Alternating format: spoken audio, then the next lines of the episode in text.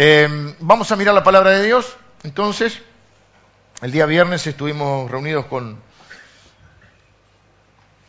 con, los, con los hombres, compartiendo una palabra. Ha habido actividades también juveniles, ha habido eh, un montón de cosas durante este tiempo. Y todavía no empezó el invierno. Yo decía, hoy este es el fresquito del invierno. No, estamos en otoño. Uy, hay que pasar el invierno. El primer semestre, hermano. Pasemos el primer semestre. Y, y estamos mirando la serie sobre Santiago, la serie que le hemos puesto, eh, para ponerle un nombre un poco más diferente, Just Do It, que podría traducirse como solo hazlo. Y hoy justamente, hoy, hoy es el, el eh, quizá hoy es el, el pasaje central del libro, todo el libro es importante, no es que el de hoy es más importante, pero hoy de alguna manera es el capítulo en esta, en esta serie que da origen al nombre, porque hoy vamos a hablar acerca cuando Santiago dice, en lo, quizá una de las partes más conocidas del libro de Santiago, que dice que tenemos que ser hacedores de la le llama él, hacedores de la palabra, no solo oidores, sino hacedores. Y va a ser un contraste entre lo que él llama una religión vana, es decir, una religión inútil, algo que no te sirve para mucho, y una religión verdadera. En realidad la palabra religión eh, muchas veces se usa de una manera eh, peyorativa, de una manera eh, con una connotación negativa, los religiosos, la religión. En realidad la palabra no es una palabra en, en sí misma mala, la palabra religión viene, viene dándonos la idea y surge de, una, de, una, de un formato, de una, de una expresión que podría ser religar, o sea, volver a ligar, volver a unir.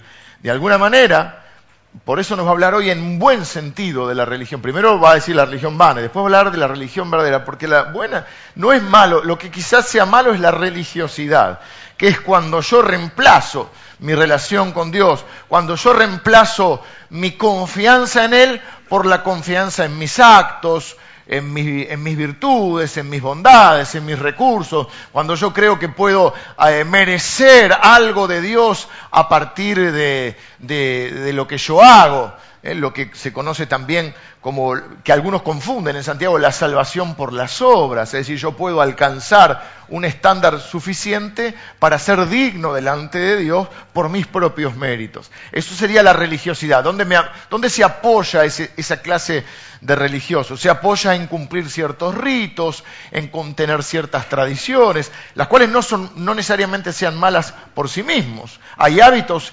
y que son buenos hay costumbres que son buenas. El problema es cuando yo me apoyo sobre eso, en vez de apoyarme en la obra de Cristo. Entonces, eso es la religiosidad, que conlleva generalmente o viene acompañada del orgullo espiritual. Como yo cumplo este tipo, o, digo, o, o, creo cumplir cierto tipo de, de hábitos o de ritos, bueno, soy mejor que los demás.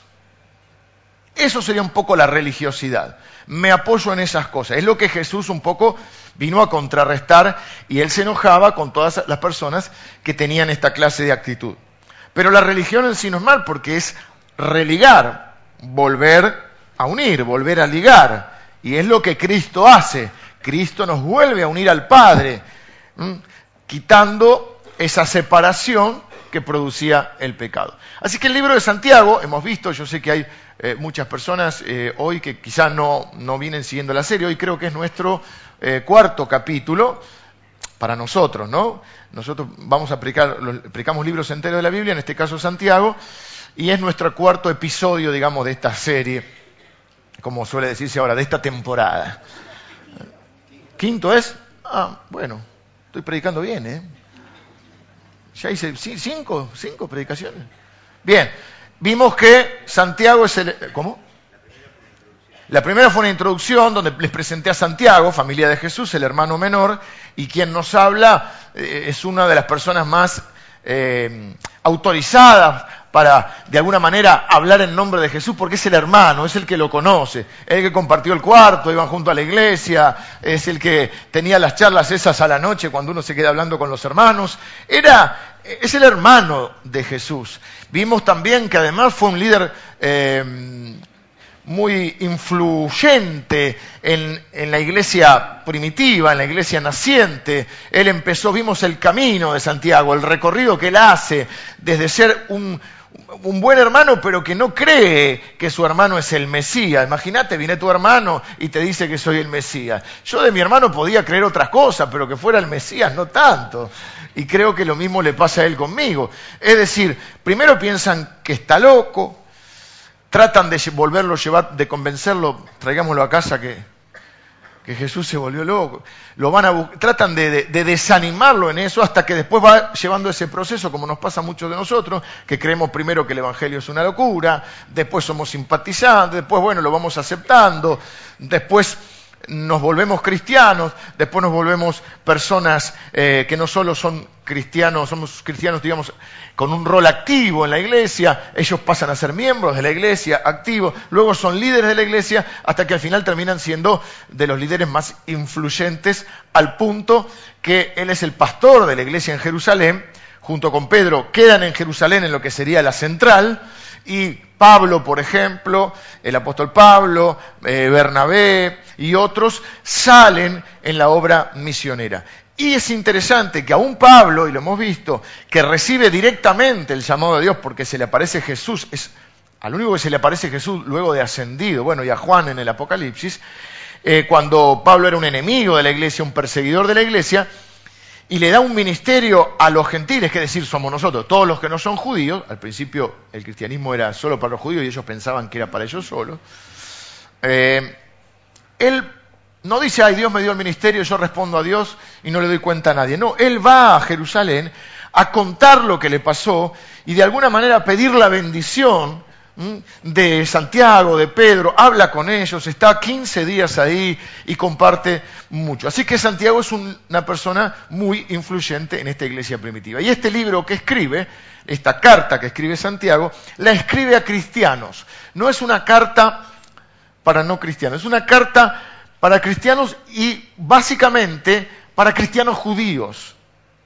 que tenía esta característica que podemos tener hoy nosotros sin ser judíos. Sabían mucho y hacían poco. Corrían este peligro, el tener la teoría, pero no vivirla. Es eso que nos puede pasar a muchos que tenemos varios años en el camino del Señor. Y como digo yo, así, jugando con una canción de una, una banda que se llama Divididos, no quiero ser actor de lo que fui. No quiero ser un actor de lo que fui. No quiero quedarme solamente recordando las cosas que viví con el Señor sin tener nuevas experiencias y nuevas vivencias. Y no quiero tampoco creer que estoy haciendo lo que ya ya no hago más. Creer que estoy viviendo como vivía y ya no vivo más. De eso va a hablar Santiago hoy. Por eso, de alguna manera, no es la predicación, no sé si hubiera una predicación central, pero sí es la que de alguna manera da nombre a esta serie. Si lo sabes, hacelo. Él va a decir hoy, reciban la palabra. Reciban la palabra. Eh, Conozcan, para, para recibirla hay que conocerla. Conozcan la palabra. Cúmplanla, háganla, guárdenla. Varias veces Jesús va a decir, por ejemplo, y seguro Santiago lo escuchó, Jesús va a decir en Lucas capítulo 11, versículo 28, bienaventurados los que conocen la palabra de Dios y la obedecen. Apocalipsis va a decir, bienaventurados los que oyen y guardan las palabras de este libro. Guardar viene a ser ponerla en práctica. De eso va a hablar Santiago hoy. Él aprendió qué hacer con este libro, el libro más importante escrito en la historia de la humanidad. Hay muchos cristianos, no sé si hay mucha gente que lee libros hoy, Todavía Argentina tiene cierta cultura de leer. Este es el libro más importante escrito en la historia del mundo y muchos cristianos buscan la salida en otros libros. Todavía no leyeron este libro. Yo no estoy en contra de leer otros libros, ni cristianos ni no cristianos. A mí me gusta leer bastante. Pero este es el libro más importante escrito en la historia de la humanidad.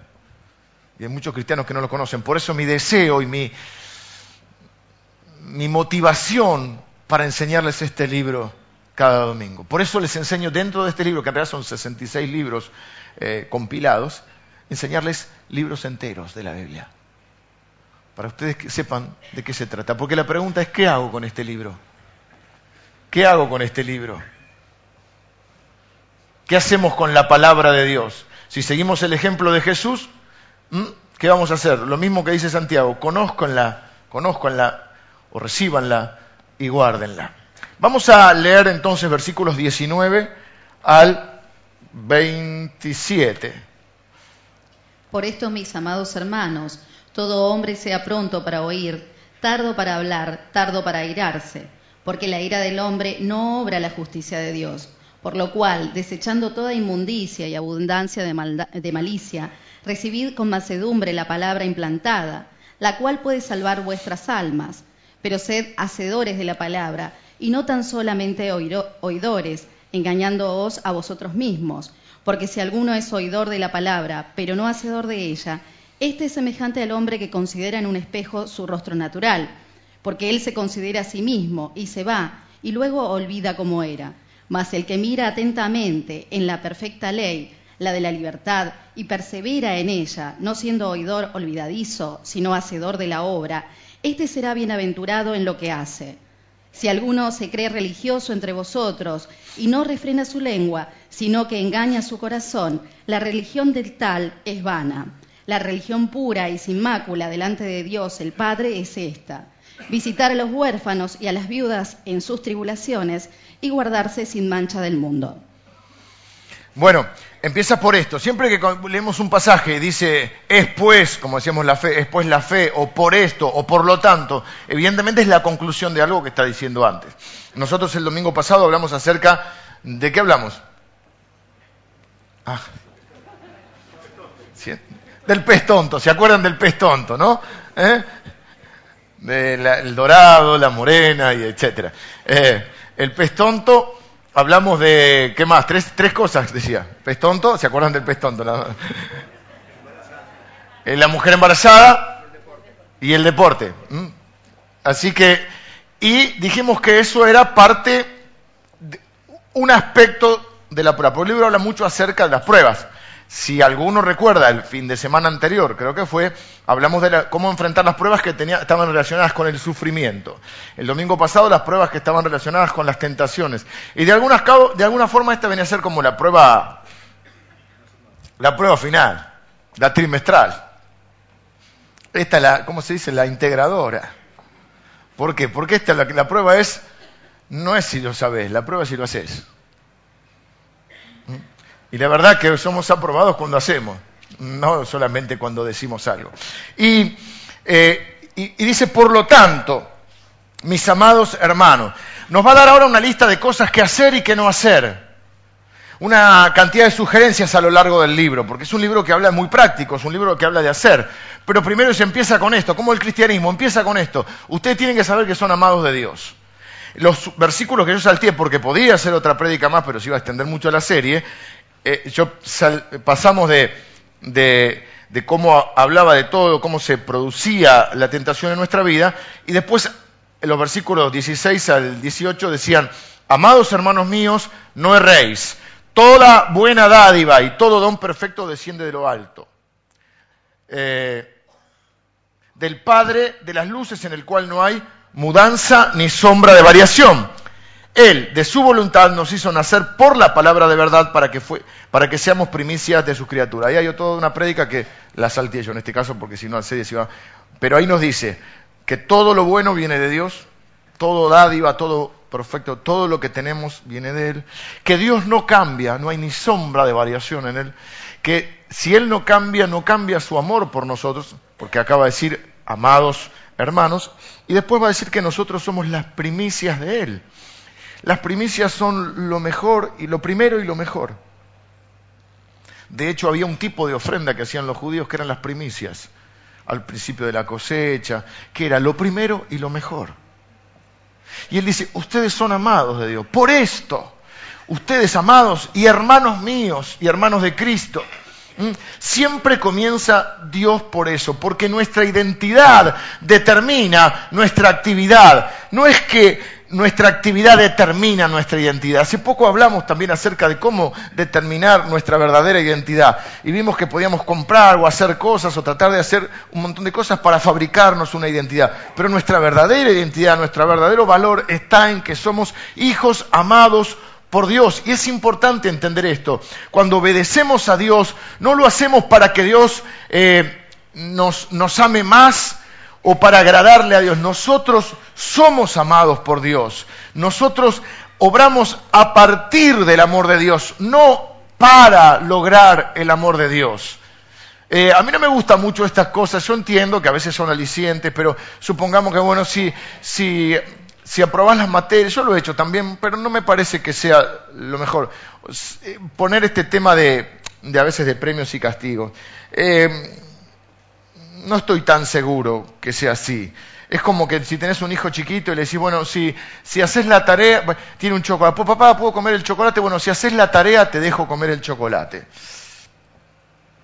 Sería mejor negociarlo de otra manera. Hijo, podés comer el chocolate porque todo lo, bueno, porque el padre tiene un padre dador, porque eso hace que se identifique con Dios y pueda entender que no se tiene que ganar el amor de Dios. Come el chocolate, pero hace la tarea. Que obre a partir del amor, no del condicionamiento por el premio. Porque después pasa que la gente se acerca a Dios para que Dios le dé algo y quiere ganarse el amor de Dios. Nosotros no obramos para ganarnos el amor de Dios. No hay nada que podamos hacer para que Dios nos ame más y no hay nada que podamos hacer para que Dios nos ame menos. Desde que son chiquitos que a mis hijos yo les digo, mira, hagas lo que hagas, vos vas a ser mi hijo, mi hija y no hay nada malo que vos puedas hacer para que yo te deje de amar. Nada. Desterremos todo comentario ¿eh? de viejo o vieja que dice, eh, si te portás bien te quiero, el abuelito no te va a querer si te portás mal. Hay algunos engendros que, bueno, no lo quiere ni el abuelito, pero parece ese payaso que odiaba a los niños. Eh, estaba el otro día, eh, fuimos, estábamos almorzando con la familia en un lugar y y escucho una mujer, me acordé, no le hice comentario a Lili en ese momento. Ah, era mujer atrás que estaba con y decía, ay, yo antes los chiquitos me causaban gracia, no los soporto, decía. Porque había un nenito que en otra mesa que le estaban dando de comer, estaba todo, viste, hacía lío, bueno. Nosotros no obramos para ganarnos el amor de Dios. Esto es muy importante que lo entiendan, porque esa es tu identidad. Un hijo amado de Dios que pertenece a su familia y que está lleno de hermanos. Y dice, hermanos míos, ustedes eh, ustedes son amados. Y a partir de eso, entonces sí, después nos va a dar un montón de cosas. El, cristianismo siempre empieza de ahí. Yo creo que esto nos diferencia de muchas otras religiones, que eh, la idea es hacer cosas para que Dios nos ame. No es así como Dios piensa, no es así como Dios siente, no es ni siquiera lo que Dios dice. Dios dice, porque yo te amo, necesito que vos me escuches y que confíes en que lo que yo te digo es lo mejor para vos. Si vos sabés que Él te ama, sabés que Él es sabio, porque si no entramos en la otra, bueno, no confío mucho en Él, no sé si lo que Él me dice es lo mejor para mí, si yo creo que es el, viejo o el padre que me está buscando, esperando que me equivoque para criticarme, para castigarme, eh, para caerme con todo el peso de la ley, yo no voy a confiar en Él. Si yo no estoy seguro que Él sabe lo que dice, sabe lo que hace y que lo que Él no solo que sabe, sino que me ama, porque entonces estoy tranquilo de lo que lo que él me dice es lo mejor para mí. Si no, yo empiezo a discutir con él. Si no, yo empiezo a creer que, que él no es tan bueno. Y dice que dos, dos cosas nos quiere eh, dar Dios y quiere que recibamos. Su amor y su palabra. Entonces viene hablando acerca del amor, de cómo somos amados por Dios, y ahora va a pasar a su palabra. Es el, segundo regalo, el segundo don que Dios nos da. Nos da dos regalos entonces, su amor y su palabra. ¿Y qué dice de la palabra? Habla de la palabra implantada. Dice, Eh, por lo cual, desechando toda inmundicia y abundancia de maldad, recibid con mansedumbre, también traducido en muchas versiones, recibir con humildad la palabra implantada, la cual puede salvar vuestras almas. La palabra implantada es como tomar una semilla, plantarla, regarla y que esa semilla empiece a germinar. Dice, la ¿vieron eh, cuando éramos chiquitos hacíamos la germinación del poroto? y el poroto se transformaba en una plantita.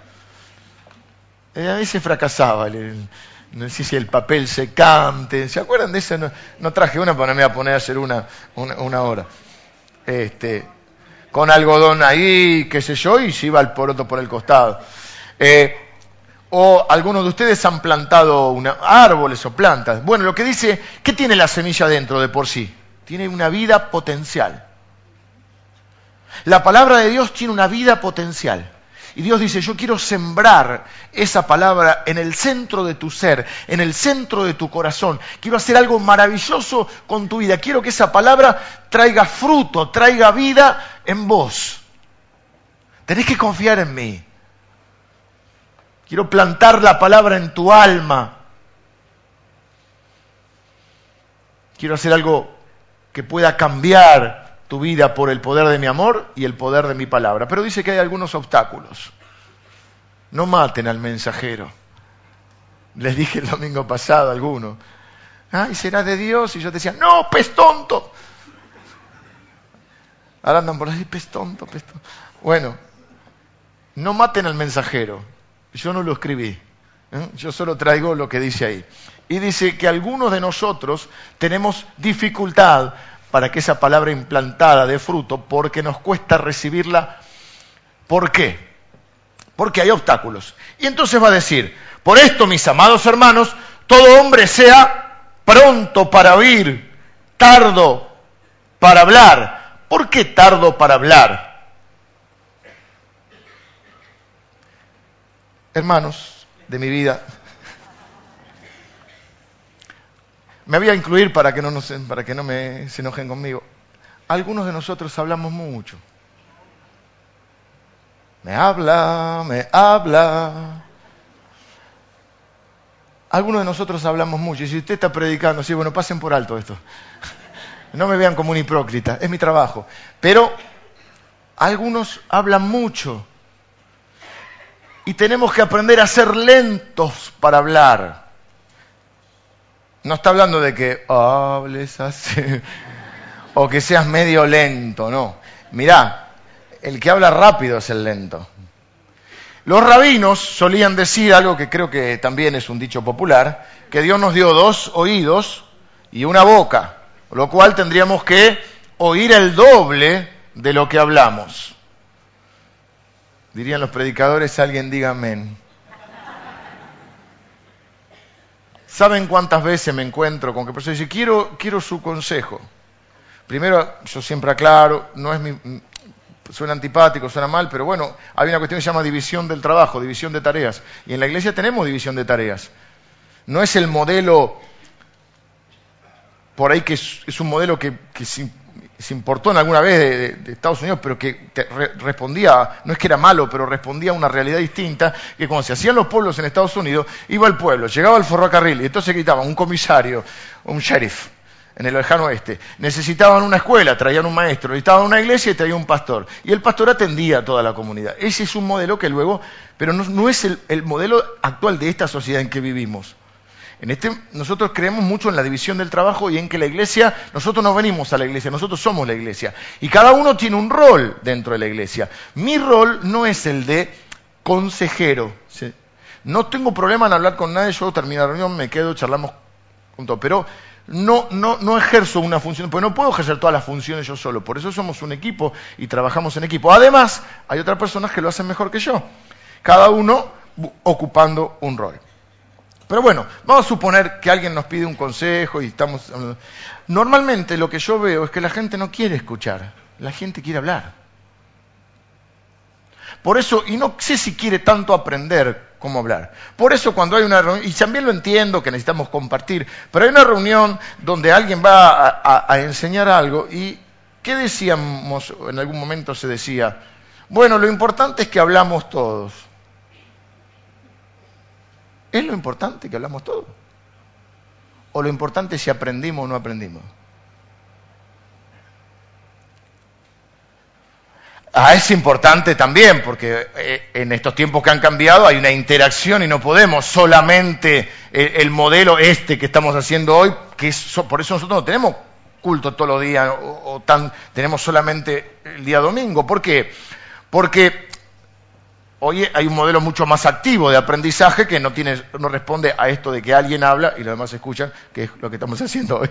¿eh? Pero por eso no lo hacemos todos los días. Pero el problema es ese, que bien, yo veo que veo que a veces la gente lo que quiere es reafirmar lo que ya piensa, reafirmar lo que ya decidió. Y lo que está buscando, entre comillas, es algún permiso del consejero. Y cuando uno quiere meter un bocado como no pensaste en hacer, ya lo hice. Ya probé y no dio resultado porque ya probaron todo. O, sí, ya lo estoy haciendo. Y si ya lo está haciendo todo, bueno, está bien tardos para hablar. Después, entonces, el hombre se hacía tardo para hablar, pero pronto para oír. Así atienden los italianos el teléfono. ¿Viste? Nosotros decimos hola, no sé cómo dicen. Algunos en Centroamérica dicen aló. Y los italianos dicen pronto. ¿Eh? Sea pronto para oír, sea presto para oír, esté atento para aprender. Siempre tenemos la posibilidad de aprender. Necesitamos estar atentos y ser humildes y creer que todavía podemos aprender. Porque eh, está como concatenado esto. El que habla mucho es porque cree que sabe mucho. En educación nos hablan de adultos disfuncionales, creo que a los 30, o sea que yo hace añares que ya pasé, soy un adulto disfuncional. Quiere decir que nos cuesta eh, eh, mucho más aprender porque tenemos ya, es como el, disco de la compu que está más lleno, y porque cuando nos dicen algo, enseguida nosotros queremos decir lo que ya sabemos. Por eso nuestros hijos nos dicen eso, ya lo dijiste, papá, 25 veces, ¿eh? contamos la misma anécdota, etc. Personas que no escuchan, un mal oyente eh, es una persona... A mí me cuesta ser un buen oyente. A mí me cuesta.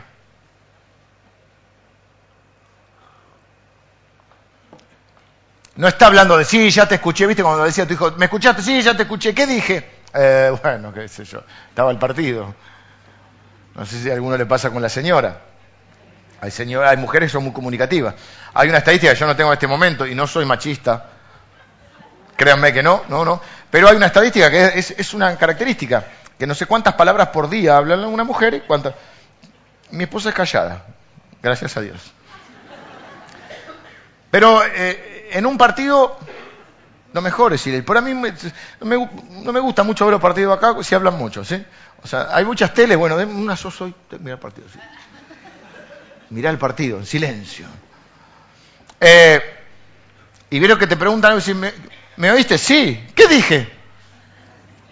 Y uno, o en la escuela, y uno agarra la última frase que quedó ahí, la tira así medio concierto estaré, ¿viste? Y la tiras media general, como para que no... Sí, hablaste de tal, ¿viste? Para que no... ¿Pero qué dije? No, no sé. Bueno, a algunos le pasa con la palabra. Oyen la palabra, pero no la escucha, o sea, no la reflexiona, no la capta, no la tiene en cuenta, no la recibe. Después dice, eh, porque... Y dice, tardo para irarse. A ver si alguno se identifica también con esto. Evidentemente dice, porque porque la ira del hombre no obra la justicia de Dios. Parece que un obstáculo para recibir la palabra de Dios es el enojo, es la ira. Y todos los que hemos luchado o luchamos con la ira, tratamos de justificarnos teológicamente, porque dice la Biblia que Dios se enoja. Entonces como que hay un enojo santo y, qué sé yo, y la, la, buscamos por ese lado. La realidad es que Dios, lo que quiere decir acá es que nosotros solemos enojarnos diferente a Dios. Así que no nos justifiquemos con que Dios se enoja, porque Dios se enoja de otra manera. Porque la ira del hombre no obra la justicia de Dios. A veces hay que pegar algún grito. No se puede vivir a los gritos, porque no te escuchan, hermana querida.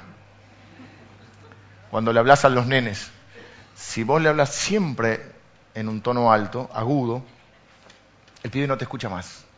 No te escucha. Yo tenía la madre de un compañero ya grandes. Estábamos en la universidad. Y le decían, Nicolás.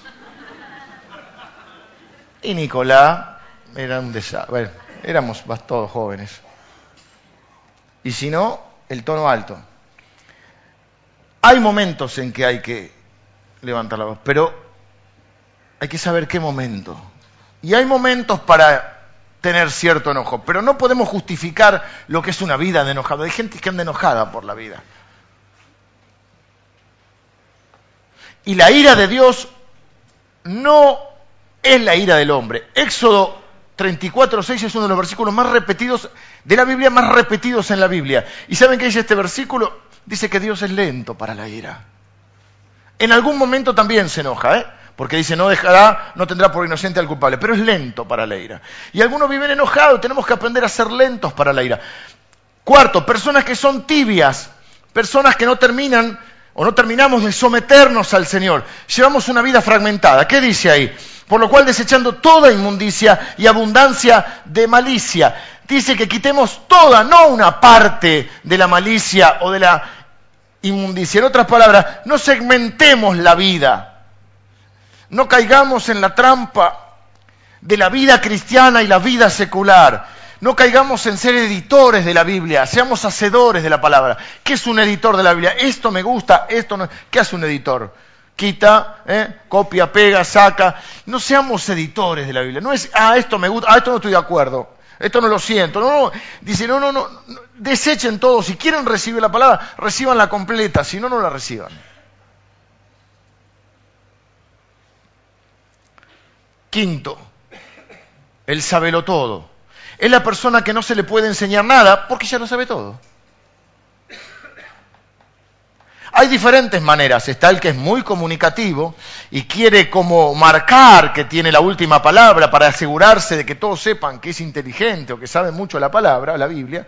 Y está el sabelo todo calladito que te mira con ojitos, yo ya conozco esos ojitos. Y una cierta mueca a veces.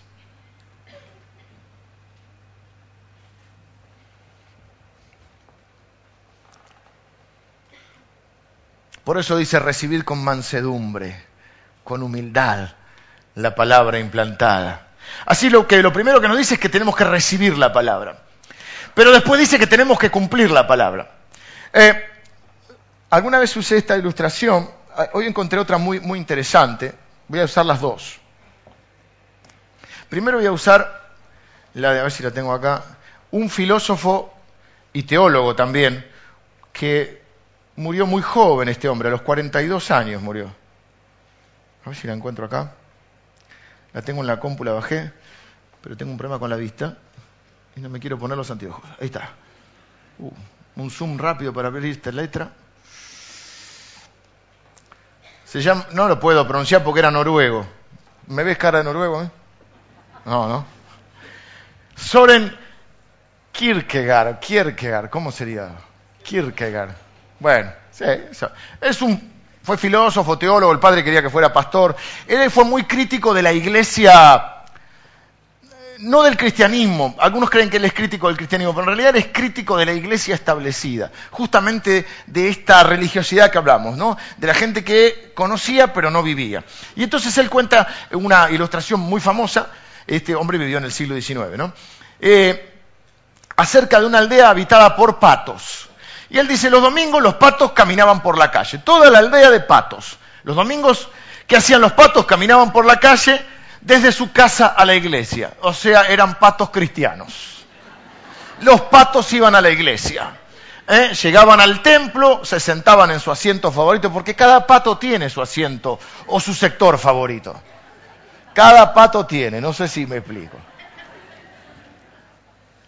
Como era una iglesia de las de antes, tenía el coro de patos atrás. Así que los patos estaban con las togas. Había algunos patos negros que eran los que siempre cantaban mejor. ¿eh? Les vamos a dar un toque más acá. Y estaba, digamos que estaba el, coro de patos. Y estaba el pato pastor. Algunos están haciendo un chiste, ¿eh? no es catrasca, no, no. Eh, bueno, está el pato pastor que va, y el pato pastor predicaba, enseñaba la Biblia del pato. ¿Y qué decía la Biblia del pato? Patos, Dios les ha dado alas. Con, esa, con esas alas pueden volar. Alas con las que pueden levantar el vuelo, como las águilas. Estoy leyendo casi literal. Las paredes no los pueden retener. Ustedes son patos con alas. Nadie ni ninguna cerca los podrá detener. Ustedes, patos cristianos, son patos que pueden volar como los pájaros. Emocionados, todos los patos decían amén. Y el, pato le decía al pato que tenía al lado, podemos volar. Y el otro pato lo miraba ya, podemos volar. Dígale al de atrás, podemos volar. Al de adelante, podemos volar. Dese un beso con el, podemos volar. Agarrémonos de la, podemos volar. Todas las cosas lindas nuestras. ¿Eh? Los patos, todos los patos decían amén, podemos volar. Terminaba el culto y todos los patos iban a su casa caminando. No sé si le suena.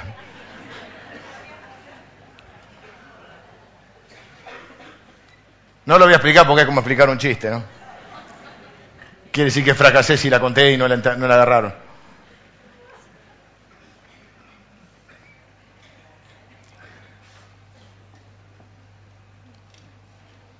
Santiago dice, tengan cuidado, no se engañen a ustedes mismos.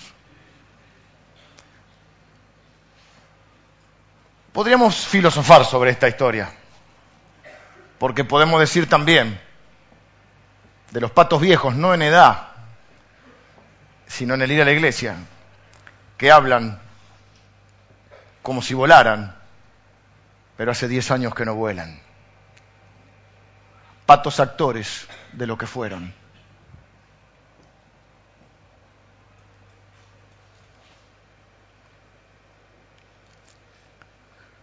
Esta es un poquito más escatológica. Yo siempre traigo alguna... Igual no voy a decir ninguna inconveniencia. No tiemblen. Vamos a suponer... En la casa, a mí me toca general. No sé en tu casa, ¿quién saca la basura? Siempre, ¿no? Leíto, saca la basura. Dos grados bajo cero, mi amor. Once y media de la noche. La garganta, tengo que cuidar la garganta, que si no, no puedo predicar. Bueno, Leito saca la basura. Pelea siempre, se enoja porque los vecinos ponen en mi tachito la basura. Bueno, las cosas que nos pasan en los barrios lindos de, del Gran Buenos Aires. Vamos a suponer que yo antes de irme a trabajar escribo una carta larga, yo te voy a hacer un resumen de la carta, donde le digo a mis hijos, hijos los amo, siempre hay que empezar por eso por el amor. Los amo, no como falsedad, sino como verdad, hay que asegurarlos el amor, aún antes de la corrección. Ustedes son los mejores hijos del mundo, no los cambiaría por nadie. Eh, cuando llegue a casa les voy a, a dar un abrazo, todo bien, charlamos juntos, pero necesito algo, necesito que saquen la basura, ¿sí? Porque si la basura queda cuando lleguemos a casa la noche, la casa va a apestar mal, ¿sí? Con amor, papá. Así que antes de ir a la escuela, saquen la basura. O cuando vuelvan de la escuela, pongámosle. Es un ejemplo. Tampoco, tampoco es el de Kierkegaard, no soy Kierkegaard. No es el de... Entonces los chicos se levantan, leen la carta, van a la escuela, vuelven a casa, y cuando yo vuelvo del trabajo, veo la basura igual. No la veo, la huelo, yo tengo un problema. Bueno, tengo una nariz importante. Ok, no está de más, no está de adorno. Eh, yo tengo un problemita con los olores, ¿sí? Cada uno tiene, así que usted ya sabe. Tengo un problemita con los olores. Cualquier tipo de olor a mí me hace mal. Me da arcadas. ¿Sí? Soy así. ¿Qué voy a hacer? ¿Alguno se identifica conmigo? Vas en el tren a la mañana, hay ciertos olorcitos, nos vamos pasando un champucito, ¿eh? Olor que te... O bueno, desodorante, todo tipo de olor a mí me hace mal. No todo, tampoco soy un delicado, bueno, más o menos. Pero el olor, el olor a basura está, o el olor a la ladera. ¿Qué hago yo? soy un bendito, oh, yo soy un buen, buen padre de familia. Abro la heladera y empiezo.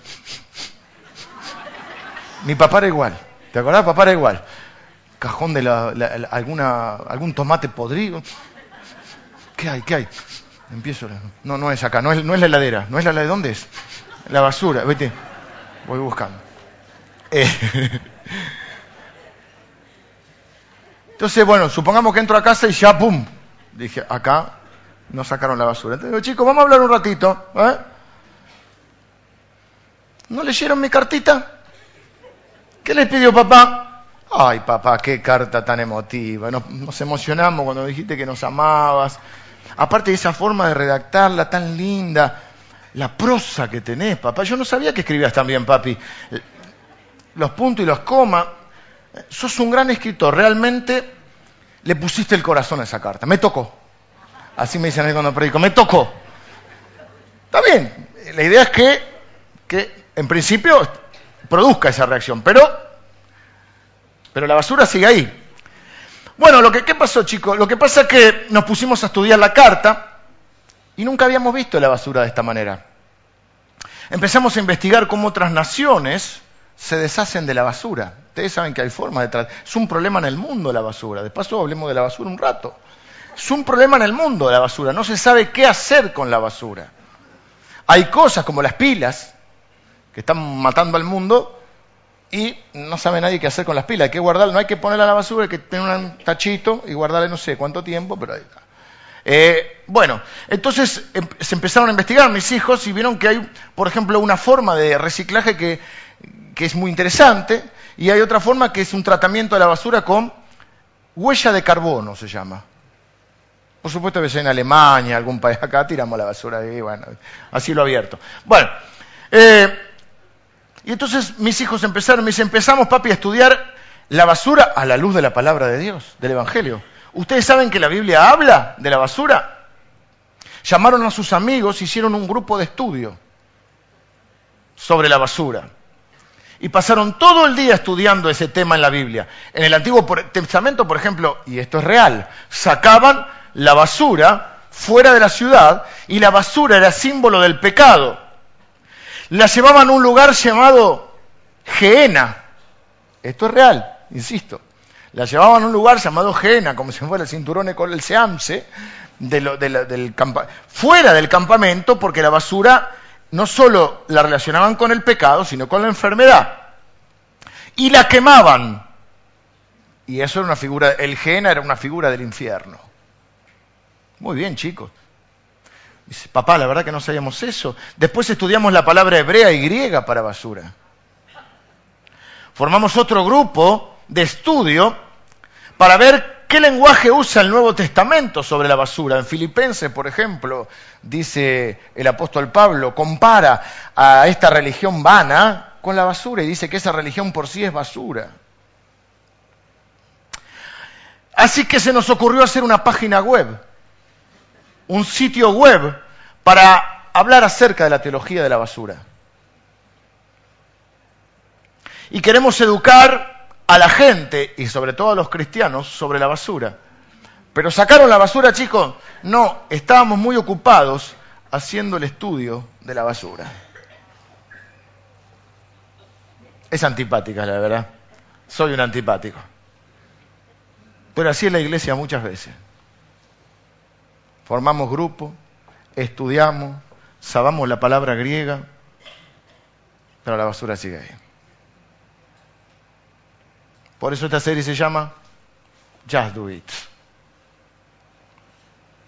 Porque es lo que pasa con nosotros. Por eso va a decir, no nos engañemos a nosotros mismos.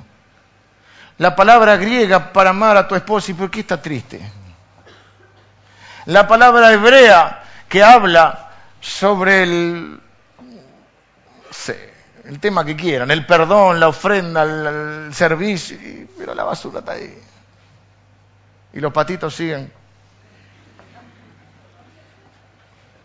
No los patitos de acá que están... Así que punto dos, sean hacedores, no tan solo oidores. A ver, había un programa hace mucho no me acuerdo ni quién conducía, pero me acuerdo la frase nomás, que era un juego de esos programas de matrimonio que uno decía, esa es mi mujer. ¿Sigue? No. Leonardo Simmons. Sí. Rossi. Dos mil años cada uno de ustedes. Los pibes lo miran como diciendo quién es. Colchones, Simmons. Bueno, esa es mi mujer. Para mí era carámbula, pero no. Bueno, Rosy, me parece que era Rosy. Bueno, esa es mujer. ¿Qué tenía que saber vos de tu mujer? Bueno, algunas cosas. Suponete, o si te preguntas, yo no quiero, no quiero generar un problema matrimonial en este momento, pero si dijéramos, ¿cuál es el color preferido de tu mujer? ¿Cuál le queda bien al rostro? No hagamos. Tratemos de no ser tan básicos, muchachos. ¿eh? se compre lo que quiera. No, no. Pensemos un momento. ¿Qué color le queda bien a tu mujer? Todo, dijo uno ahí como para el chamullero. ¿eh? Por ejemplo, no sé, a mi esposa le queda bien el rojo, me parece a mí que le queda bien el rojo, o el negro, porque rubia, a veces que a la rubia le queda bien el rojo o el negro. Es una opinión mía, pero vamos a suponer que le gusta, no está. Eh, la flor favorita, todas, no digas todas. Fabián, no te quiero poner un compromiso porque tenés que ir a cenar con tu mujer, pero ¿cuál es la flor? No. Alguien se dice, ¿cuál es la flor favorita de tu esposa? ¿La conocen? A la esposa, ¿la conocen? bueno, en el caso de Lili, yo porque tengo, ya, ya sé las preguntas, por eso. Eh, estoy haciendo un poco de trampa. Los jazmines, no sé ustedes. Los jazmines. Y la comida favorita.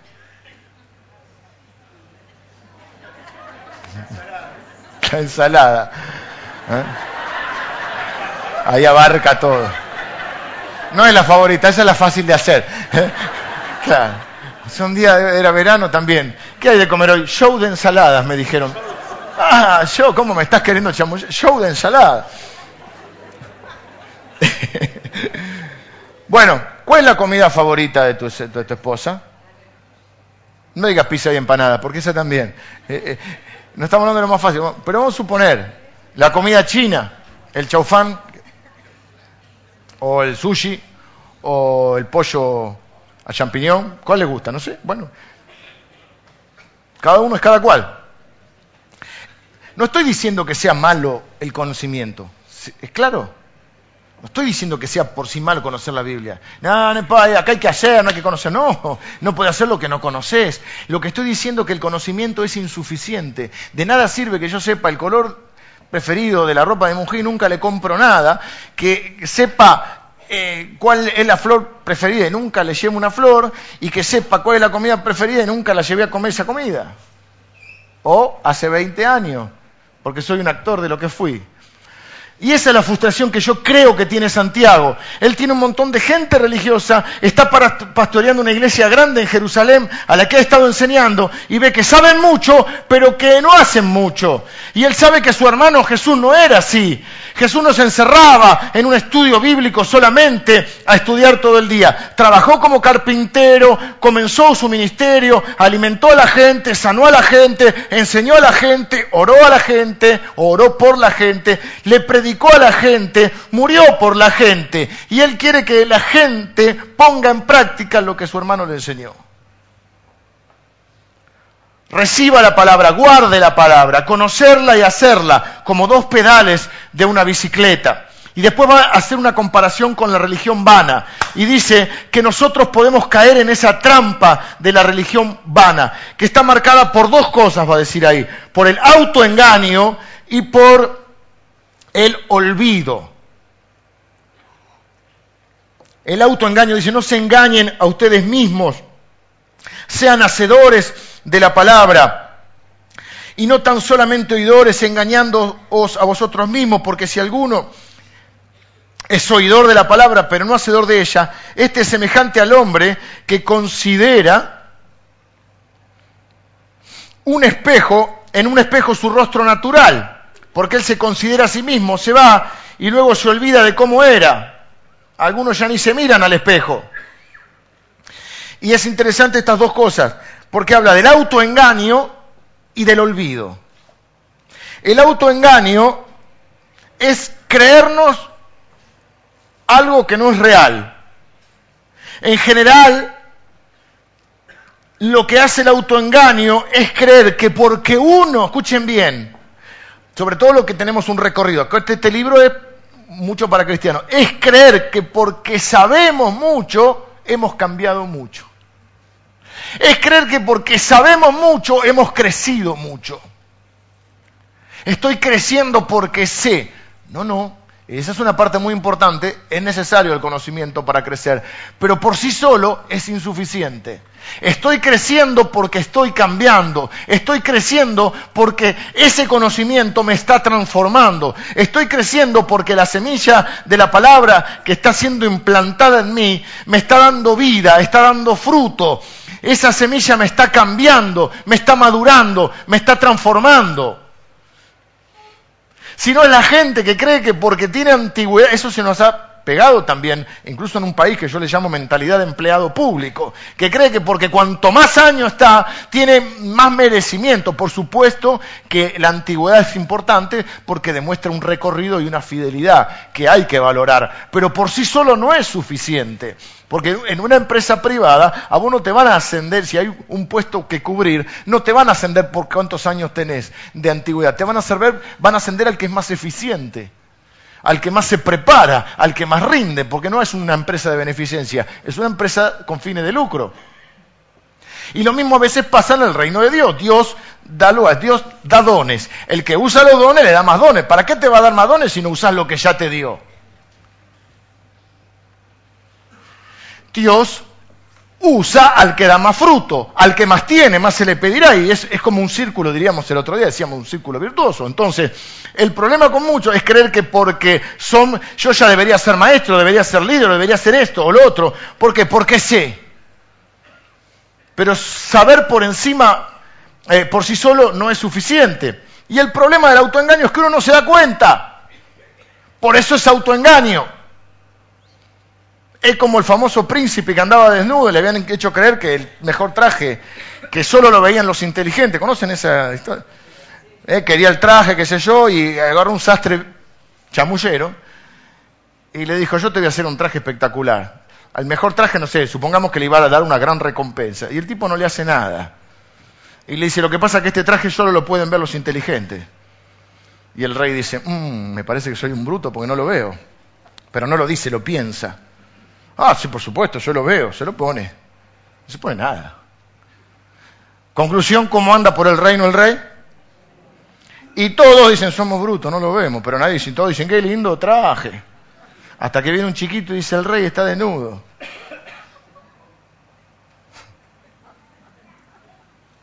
Creo que era algo así. Esa es la idea. Ese es el problema con el autoengaño. Por eso, ¿cómo contrarrestamos el autoengaño? Con humildad. Porque el autoengaño es orgullo. Es pensar que yo estoy por encima de los demás porque sé algo. Luego usa la analogía de un espejo. Esta me gusta, me gusta. Piensen en todos los espejos que hay en nuestra vida. Nosotros arreglamos los baños este verano, hicimos los baños, renovamos los baños de la casa. Una de las bendiciones es que como no teníamos, eh, como, bueno, sí, baño teníamos, pero no había espejo. Creo que pasé un mes sin mirarme al espejo. Y nadie me dijo nada, así que me afeitaba un poco a... A veces salía al patio, que había, un, había quedado uno de los espejos viejos, y medio así me pasaba rápido una... Así que... Y no, no hubo gran cambio, ¿no? ¿O sí? Y no me di cuenta. Bueno, la verdad, pero de jóvenes pasamos más tiempo mirándonos al espejo. Yo ahora me tengo que poner los antiguos para ver el espejo. Tengo un pelo acá, digo. Eh, ¿Dónde tienen espejos? En el baño. No piensen mal, en el baño. En el baño, eh, eh, mi hija tiene un ropero que es un, un no sé, como placado, no sé qué, bueno, que la puerta es un espejo grande. Yo voy al espejo, a ver si me, hoy me miré al espejo. Bueno, es lo que encontré. Eh, tienen un espejo en la pieza por ahí, o en el cosito para pintarse. Un espejo en el auto. ¿Saben que hay espejo en el auto? Hermanas, ¿saben que hay espejo?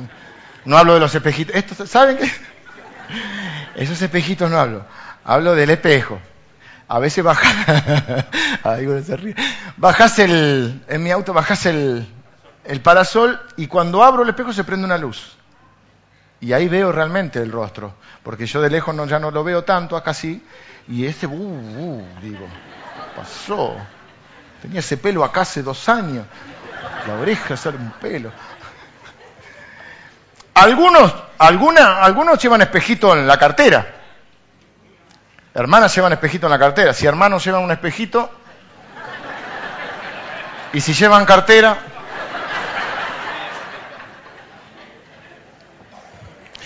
En, esa época eh, no era como ahora. El espejo de ahora es HD, ponele para. Antes era un metal medio pulido, ¿viste? Como cuando te ves en una lata, ponele, una lata de, no sé, antes la lata de batata, ¿viste? Es un latón así medio pulido y por eso dice. Ahora, noten esto, ¿por qué digo que es para cristianos? Porque no habla del que no se mira al espejo.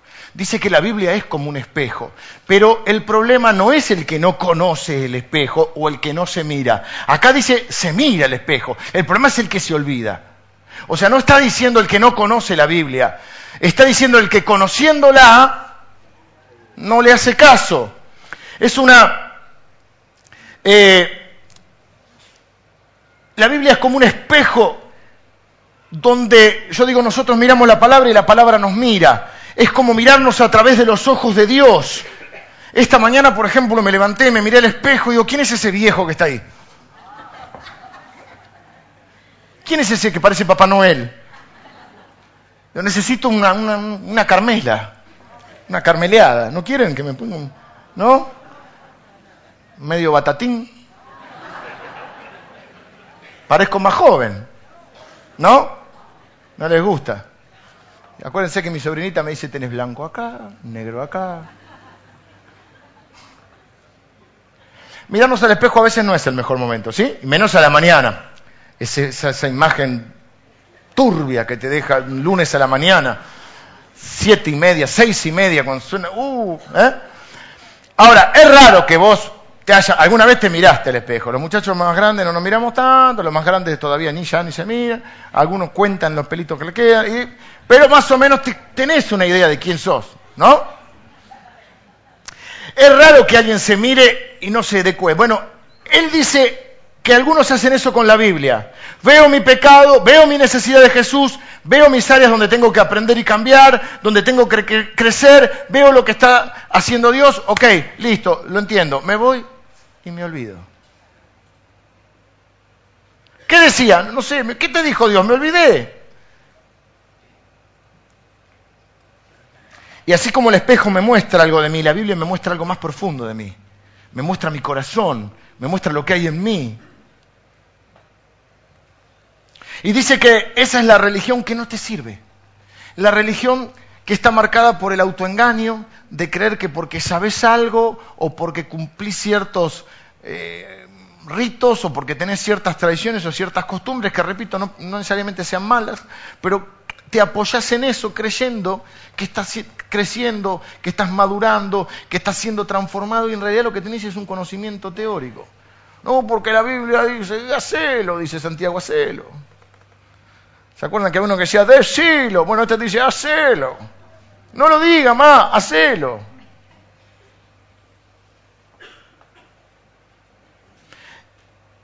Y a mí me preocupa esto. Y me preocupa en muchos de nosotros. Porque sinceramente creo que muchos de nosotros solo tenemos religión. Cuando nosotros éramos chicos, eran muchos menos los cristianos evangélicos. Entonces nosotros decíamos con cierto orgullo espiritual, que el evangélico era un cristiano realmente convencido, convertido, convencido. Porque no era fácil, no era mayoría, no traía ningún... ¿Y qué decíamos con cierta, y también una generalización un poco injusta? Tiene cierto fundamento, pero también cierta injusta. En un país católico como este, donde la gente es católica por tradición, te dice, yo ah, no, yo soy católico apostólico romano, pero nosotros veíamos que mucha gente no conocía la Biblia, no conocía la palabra de Dios, no conocía ni los diez mandamientos, eh, tenía una figura distorsionada de lo poquito de Dios y decíamos, bueno, no tiene, es cristiano por tradición. Esto surge de un emperador que se llamó Constantino, que para mí fue una debacle para el cristianismo, donde se convierte la mamá y él aparentemente se convierte, y lo que dice, bueno, a partir de ahora todos los que nacen en mi imperio son cristianos. Entonces dejó de, hacer una, de ser, dejó de ser una cuestión del corazón para ser una cuestión geográfica. Entonces, si vos naciste en un país occidental y cristiano, medio que quedó eso. Yo soy, viste, en Estados Unidos pasa al revés, porque no estamos hablando, no estamos diciendo algo en contra del, catolicismo de los católicos. En Estados Unidos pasa exactamente al revés. Son más los protestantes que los católicos, y hay muchos protestantes que los Simpsons van a la iglesia. Yo he estado en Estados Unidos varias veces un día, un domingo, va todo el mundo a la iglesia. No sé si todo el mundo, porque mi mamá siempre decía que yo era un exagerado. Todo el mundo, ¿cuánta gente conoce? Pero la realidad es que vos ves que hay avenidas que hay la Methodist, la Methodist Church, la Presbyterian Church, la Calvary Chapel, todas son iglesias por todos lados. Y mucha gente va a la iglesia protestante. El católico es minoría y es mucho más comprometido. Un poco poniendo los dos ejemplos para decir lo mismo. ¿Qué es lo que sucede hace algunos años? Que el Evangelio fue haciendo su recorrido, su historia en este país, y algunos de nosotros ya somos hijos de cristianos, algunos somos nietos de cristianos, y algunos ya somos bisnietos de cristianos. Y corremos el mismo riesgo de ser evangélicos, protestantes, cristianos, como quieran, por tradición. Por eso nos es más fácil ver o no sé, a mí me, todavía me, me emociona y me impacta ver cuando la gente es transformada por el Evangelio. Porque eso es lo que produce el Evangelio, porque la evidencia de un encuentro con Cristo es el cambio. No es que te sepa todas las lecciones de la escuelita dominical. Que está bien que la sepa, y está bien que conozcan nuestros hijos los versículos bíblicos, y, que conozcan los libros de la Biblia. ¿Y qué estamos haciendo acá? trayendo conocimiento, pero lo que estamos diciendo es que no es suficiente por sí mismo. Y es cuando uno ve que hay cristianos que la palabra no le asemella, porque ya lo saben, y porque todo lo que yo pueda decirle, ya lo sé, ya lo escuché. Y lo que necesitan es un encuentro con el verdadero Cristo y tener una verdadera religión, no una religión vana que no les sirve por nada. Mira, es muy aburrido de por sí la religión vana. Si no vas a tener una relación con Cristo, si no vas a tener una fe verdadera, con todo respeto, hay lugares más divertidos que escucharme a mí. Hay mejores cosas que hacer si vas a tener solo religión. La religión por sí sola, la religión vana, es lo más aburrido que existe en este mundo. Es una larga lista de no y una larga lista de cosas que tenés que hacer. Es horrible. Encima tenés que encontrar con muchos que son de estos que se autoengañan y que te van a decir lo que quieren que hacer. Y que ellos te van a decir, como yo decía el viernes a los hermanos, son como Saúl, que no quiere ir a pelear, pero le quiere dar su armadura y le, tiene, le quiere decir lo que tiene que hacer. Porque hay gente que no va, pero te quiere decir lo que tenés que hacer. Y en las iglesias yo he visto, y lo dije el domingo, hay muchos que han recibido un llamado de Dios, no han respondido a ese llamado porque no le dio el cuero, por lo que fuera, y son pastores frustrados, y son los que le quieren decir al pastor lo que tiene que hacer, pero ellos no van, el cuero no se lo juegan. Estos son los que están sentados y dicen, yo lo haría así, yo lo haría mejor, hacelo. Si yo fuera el pastor, pero no fue, no sos. ¿Por qué? Porque si Dios no te llamó, está bien, pero por ahí el que generalmente opina así es el que no contestó ese llamado. Y lo mismo pasa en la vida, aunque no sea en el ámbito pastoral, en el ámbito común. No, yo. Eh, entonces, ¿qué hace Saúl? Saúl, si no iba nadie a pelear contra Goliat, tenía que ir él. Como no quería ir, dijo: bueno, al que vaya, lo eximo de impuestos. Si algunos ya están preparando para ir, ya están peleando para la batalla. Le doy a mi hija, que parece que era muy bonita, hay otros que se anotaron ahí, y lo tercero, le doy parte de mi fortuna. Así todo. Mirá que dijo fortuna, no había un paisano que fuera hasta que apareció este pibito David, 16, 17 años. Y entonces cuando él dice, yo voy a ir, Saúl le dice, para, para, yo te doy mi, mi, armadura. Saúl era grandote, dice que era el más alto. Y David dice, yo no puedo con esto, nunca lo sé, no, no, no lo voy a pelear mano a mano. Vimos que Saúl tenía una estrategia, vimos que no era un, desorganizado ni un improvisado, que no era que fue con la ondita así, bueno, todo eso lo vimos. En Pero lo concreto es esto, que si vos no tenés un encuentro con Cristo, buscaste un lugar mejor.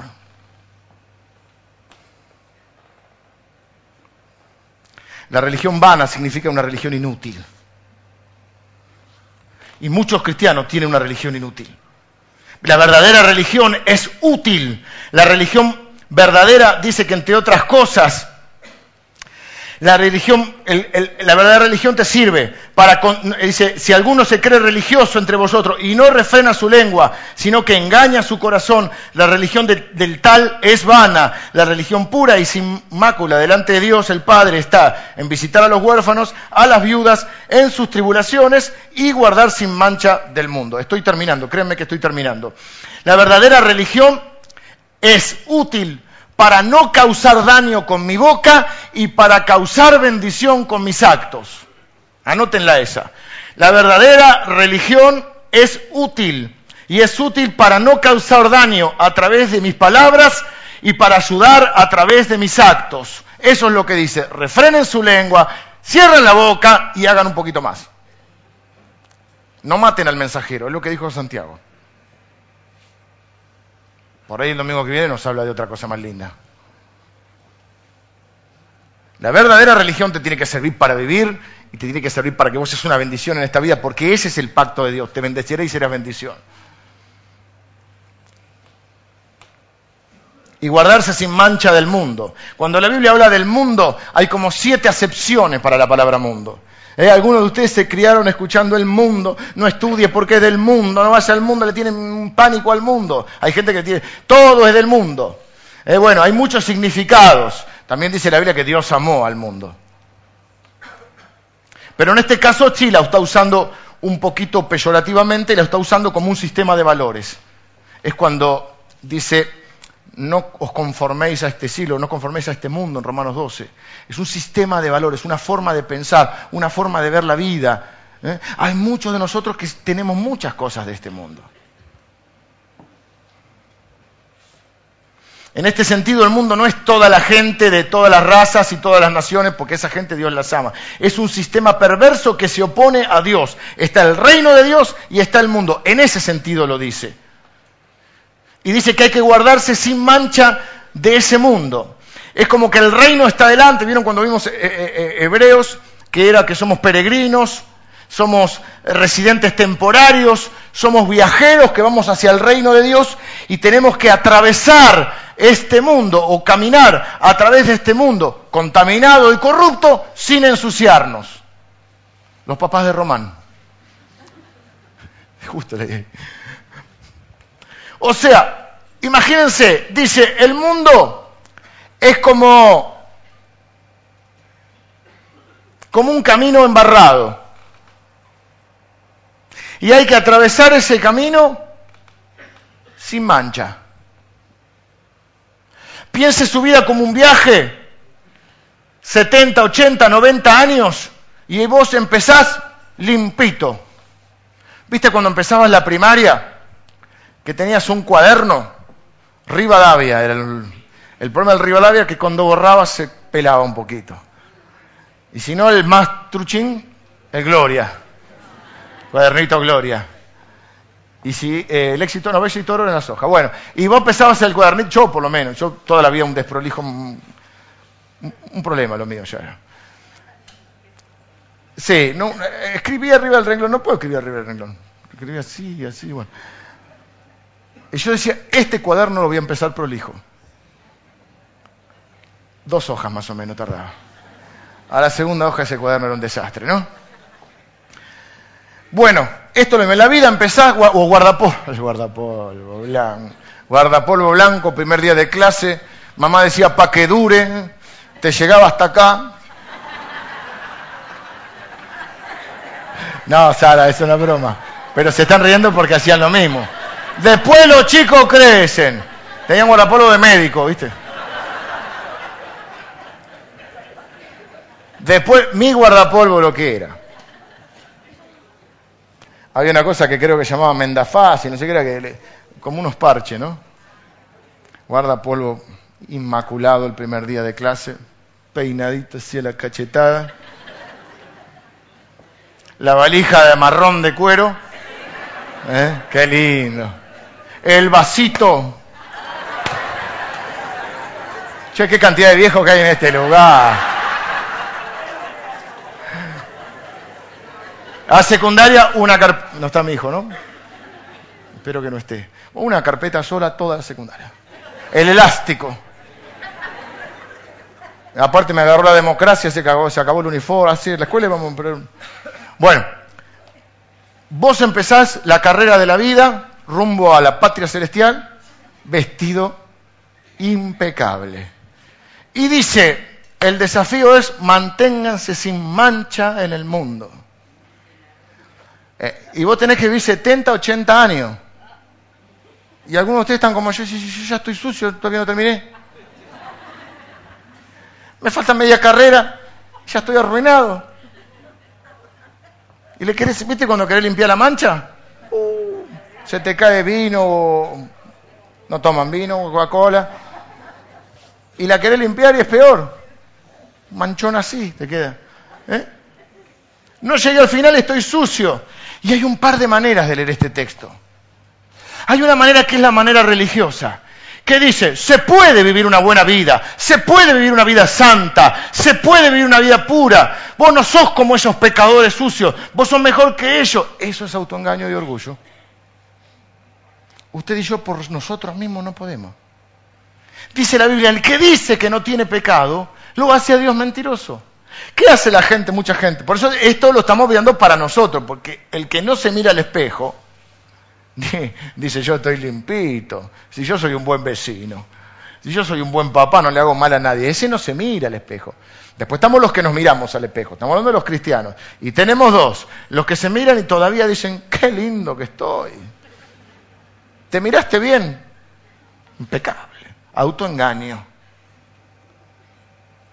Y el olvidadizo. No, no, soy una basura. El domingo se arrepiente, llora, va a ir a las naciones a predicar y el lunes se olvidó.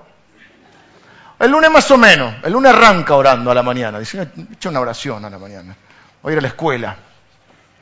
Martes, miércoles, ya una manchita pero no la ve, todavía. Y cuando llega el viernes ya se olvidó. Y el sábado está arriba del bafle. Se olvidó. Se olvidó. El domingo le recordamos, le ponemos el espejo, que es la palabra de Dios, y dice, no, pero tenemos dos. El que, al que, algunos que están diciendo, amén, yo estoy limpio, qué bien le viene esto a mi, qué lástima que no vino mi hijo, porque yo estoy re limpio. Y está el otro que se llama hija todos los domingos, pero el martes se olvida. Para el caso lo mismo. O lo puede leer una persona honesta y decir, la verdad que ya estoy sucio. El guardapolvo no da más. Eh, hice cosas que ojalá no hubiera hecho. Hay cosas en mi pasado que no están en mi presente, pero la mancha va conmigo hacia el futuro. Parece un trabalengua. Alguno se siente así. ¿Cómo hago para caminar este, este, en este, por este mundo sin mancha? La religión te va a decir, limpiate, limpiate. 20 Padre Nuestro, 13 de María. Tienes que ir a la iglesia a hacer esto, poner la ofrenda. ¿Cuántos de ustedes trataron de hacerlo? ¿Y qué pasa? No avanza la cosa.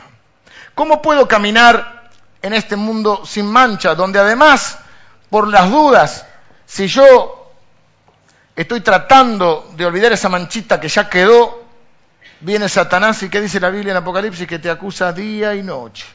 Dice, esa es tu identidad, manchado. Ahí viene el manchado. Ahí viene el sucio. Sucio lodo, barro inmundo. Oraban así en mi época. Y muchos viven bajo condenación porque todo lo que reciben es condenación. Y si no es de Satanás, es de algún hermanito, de los del autorgullo. La religión va a decir que vos tenés que limpiar tu ropa. Y nosotros te vamos a decir que vos no podés limpiar tu ropa. ¿Qué dice Jesús? Usa la mía. Usa la ropa que yo te puedo dar. ¿Saben cómo termina la Biblia? Dice que nosotros somos amados, vengan los músicos, y al final de los tiempos, al final de los tiempos va a haber una gran fiesta. Ahora está de moda, no sé si ya pasó la moda, pero hay una fiesta que dice, en el verano se usa, alguna, hacen una fiesta y hay que ir de blanco, o con algo blanco, o de negro también, depende la fiesta. Pero en general se usa mucho lo de que alguna prenda blanca, ¿no? Bueno, la Biblia dice que en la fiesta que va a ser Jesús, a la cual van a ir los amados de Jesús, va a haber una multitud, o sea, muchos, increíblemente, porque todos tuvieron que pasar ese camino. Y el que dice que no se manchó un poquito es mentiroso y le hace a Dios mentiroso. Y dice que, sin embargo, esa multitud va a estar vestida de ropas blancas. Y cuando le preguntan, a Juan, que es el que escribe el Apocalipsis, le, dice, le muestran esta visión, le dicen, ¿quiénes son estos? Él dice, Señor, yo no sé, tú lo sabes. Porque hasta ahora venía viendo otra clase de gente un poquito más importante, pero ahora ve una multitud vestida de blanco. Estos son los que han lavado, dice, sus ropas en la sangre del cordero.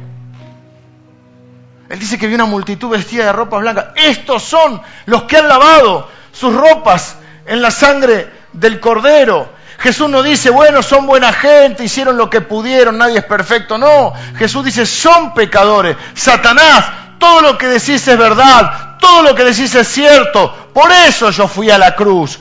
Por eso he muerto en su lugar, por eso he pagado su deuda, por eso me levanté de los muertos, por eso tomé la totalidad de su condena y la totalidad de sus pecados y les di mi salvación. Tomé toda su inmundicia, toda su mugre a cambio de mi limpieza. Eso es lo que hace Jesús. Estos son mis amados, le dice a Satanás. Esta multitud es la que se ha sido limpiada por mi sangre.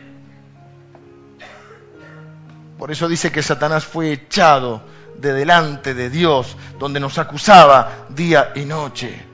La religión, querido hermano, no te sirve para nada. Y algunos tienen un problema. Yo repito los ejemplos porque soy, yo, no, es otro.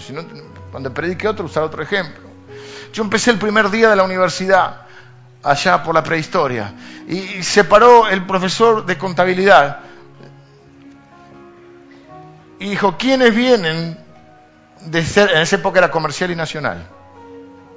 Ahora hay economía, eligen, ¿no? Bueno, en esa época era comercial y nacional. En general, las carreras como la que estudié yo, que tiene que ver con administración de empresas, de todo esto, es una carrera que se venía del comercial, donde te daban contabilidad, más matemáticas. Yo venía del nacional. El nacional tenía otra, otra inclinación que no me acuerdo cuál era. Vieron que uno de la secundaria. ¿Eh? Más humanista. Yo siempre fui muy humano. Demasiado humano. Entonces viene el profesor, todavía me acuerdo del profesor, y dijo, ¿quiénes acá? Esto en mis materias contabilidad. ¿Quiénes acá vienen del comercial? Los del comercial orgullosos levantaron la mano, aparte eran mayoría. ¿Quiénes vienen del nacional? Y éramos cuatro o cinco. Dice, bueno, lo del comercial, ustedes están peor que ellos. Estos pobres tipos, que éramos nosotros, no saben nada. ¿Cuál será la ventaja? Estos no saben, estos no saben nada. Pero ustedes, usó una palabra un poquito más fuerte, pero vamos a adaptarla al, contexto. Ustedes están peor, porque ustedes les enseñaron mal. Ustedes tienen que sacarse toda la voz hasta que le metieron primero. Dijo otra peor para recién empezar a aprender. Lo que se conoce como desaprender. Por eso Jesús decía, oísteis que fue dicho, pero yo os digo. Oíste que te fue dicho, ojo por ojo, diente por diente. Ah, ojo por ojo. Creciste creyendo que eso era. Pero ahora yo te digo, tenés que amar a tu prójimo. Tenés que poner la otra mejilla. Si quiere la, la túnica, dale la, si quiere la capa, dale la túnica. Si te obliga a llevar una milla, anda con el dos porque oíste que fue dicho, pero yo te digo. Y muchos de ustedes tienen problemas que oyeron, oyeron algunas cosas correctas y otras no, no están, no, están en la Biblia, son un conjunto de tradiciones en las cuales se apoyan los que creen que eso les da mérito suficiente para estar delante de Dios y ser digno. Nosotros creemos en la gracia de Dios. Nadie acá se puede limpiar la ropita solo. Todos tenemos que ir a la cruz y decir, tengo que ser humilde, tengo que aprender, soy un pecador. Y la Biblia dice, si confesamos nuestros pecados, Él es fiel y justo para perdonarnos y la sangre de Cristo es la que nos limpia de todo pecado. No importa lo que hayas hecho, todo ni lo que te hayan hecho. Dios te, te, limpia de todo pecado, de los pecados que vos cometiste y de los pecados que cometieron contra vos y que te hacen sentir sucio o sucia. Porque muchas veces no son solo nuestros pecados, sino los pecados que otros cometieron contra nosotros. ¿Me explico? Y usted se siente sucio o sucia por los pecados que no hizo usted, que otros le hicieron a usted. Y yo creo que cuando dice que Jesús limpia todos nuestros pecados, dice que te da una nueva identidad. Y no solo te limpia de lo que vos hiciste, te limpia de lo que te hicieron.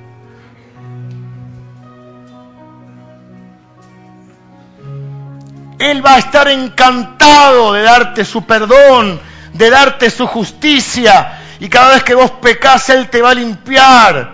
Nunca te va a dejar. Él es fiel y es justo. ¿Por qué es justo? Porque Dios es justo. Porque Dios no te va a castigar por tus pecados. Porque ya lo castigó a Jesús. Si ya lo castigó a Él.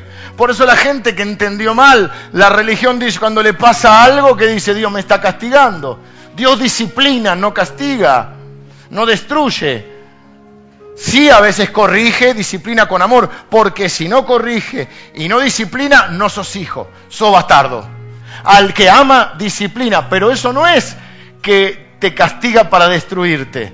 Pero ¿qué no piensa? Estoy enfermo, algún pecado tendrá, algo habrá hecho. Dios te, y viene algún hermanito farmacéutico y Dios te está castigando y te da la receta. 25 Padre Nuestro. Arrodillate en, en maíz tenés que ser bueno, tenés que hacer esto. Y vos no puedo. Pero la gracia de Dios no solo te perdona y te limpia, sino que sí te permite vivir de otra manera. Lo que Jesús dice, yo quiero, quiero ayudarte. Vos no podés cumplir la palabra. Vos por sí vos mismo no podés ser un hacedor de la palabra. Pero conmigo sí. Porque yo quiero implementar esa, esa palabra. Yo la quiero implantar en el centro de tu vida y de tu corazón. Y esa palabra va a dar fruto. Y yo quiero hacer una cosa maravillosa en tu vida. Pero tenés que despojarte de la, de la religión vana. Tenés que despojarte de, ese, de, ese, de esa respuesta que me estás dando ahora. Yo ya lo escuché, ya lo sé. Y tenés que rendirte al Señor. Decir, yo no quiero seguir autoengañándome. Yo no quiero seguir escuchando hoy y ser un oidor olvidadizo. Yo quiero cambiar, yo quiero crecer, yo quiero dar fruto, yo quiero atravesar este mundo. Y cuando llegue delante de Dios, aunque me pegué unos revolcones, estar limpio delante de Él, ser parte de esa multitud que ha limpiado su ropa y dice, bienaventurados los que han limpiado sus ropas en la sangre del Cordero.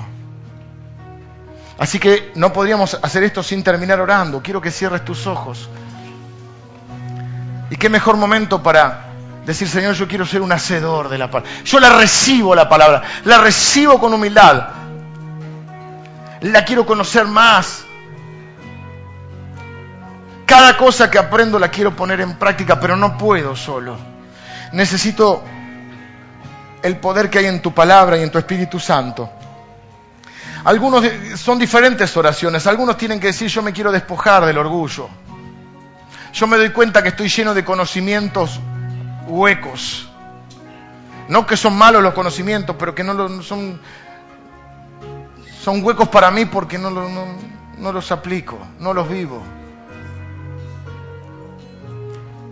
Me doy cuenta que sé mucho y hago poco.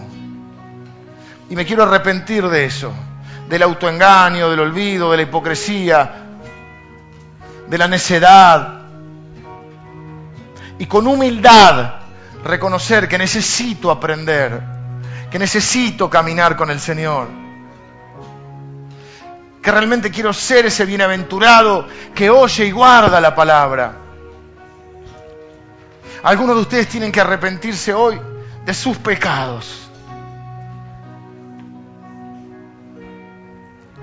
Esos que Satanás te recuerda todos los días. Pero ¿sabes qué? Dios lo echó a Satanás de, delante de él. Él no te acusa delante de Dios, porque no puede acusarte delante de Dios. Entonces te acusa en tu mente. Y esa es la diferencia con el Espíritu Santo. El Espíritu Santo te convence de pecado para que te arrepientas, para que le pidas perdón a Dios y continúes en la carrera que tenemos por delante. En cambio, Satanás te acusa para decirte, estás fuera de la carrera, quedaste afuera, estás manchado, no servís más por lo que hiciste o por lo que te hicieron. Entonces yo quiero ahora que le pidas perdón a Dios por lo que hiciste.